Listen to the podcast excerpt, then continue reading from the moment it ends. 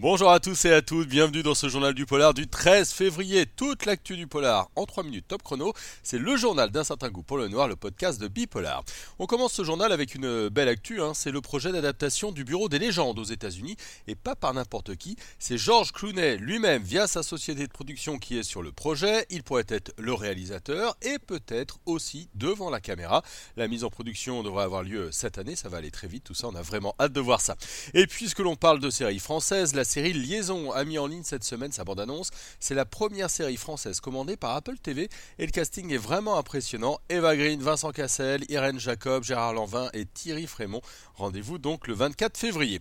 Dans les infos de ces derniers jours, finalement Dexter n'en finit plus de faire parler de lui. On a eu la confirmation que Dexter Origine sur la jeunesse de Dexter était bien en chantier, qu'il y aurait finalement une deuxième saison pour Dexter New Blood et qu'une série sur le tueur Trinity est elle aussi en projet. C'est peut-être le pire tueur de la série.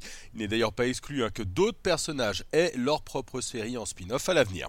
Si vous êtes à Lyon, vous aurez peut-être la chance de pouvoir rencontrer et écouter euh, Bon à l'occasion d'une grande rétrospective à l'Institut Lumière. Le réalisateur de Parasite, Mother ou bien encore euh, Memories of Murder sera présent pour une rencontre le 27 février prochain.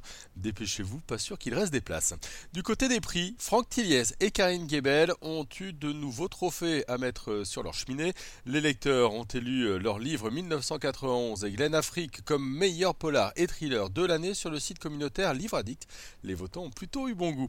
Et puis on termine avec euh, Kenny Reeves, inoxydable. Des chercheurs allemands ont donné son nom, tenez-vous bien, à une molécule antimicrobienne totalement naturelle qui combat un champignon parasite qui a pour cible des plantes et des humains.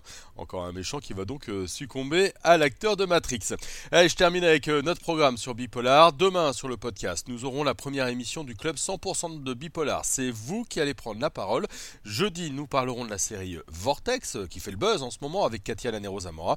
Et puis sur le site, ne manquez pas l'interview de Laurent Wade pour son dernier polar et un bel article sur les polars justement de Bon John Woo. On en parlait à l'instant. Allez, bonne semaine à tout le monde. On se retrouve très vite pour un certain goût pour le noir, le podcast de Bipolar.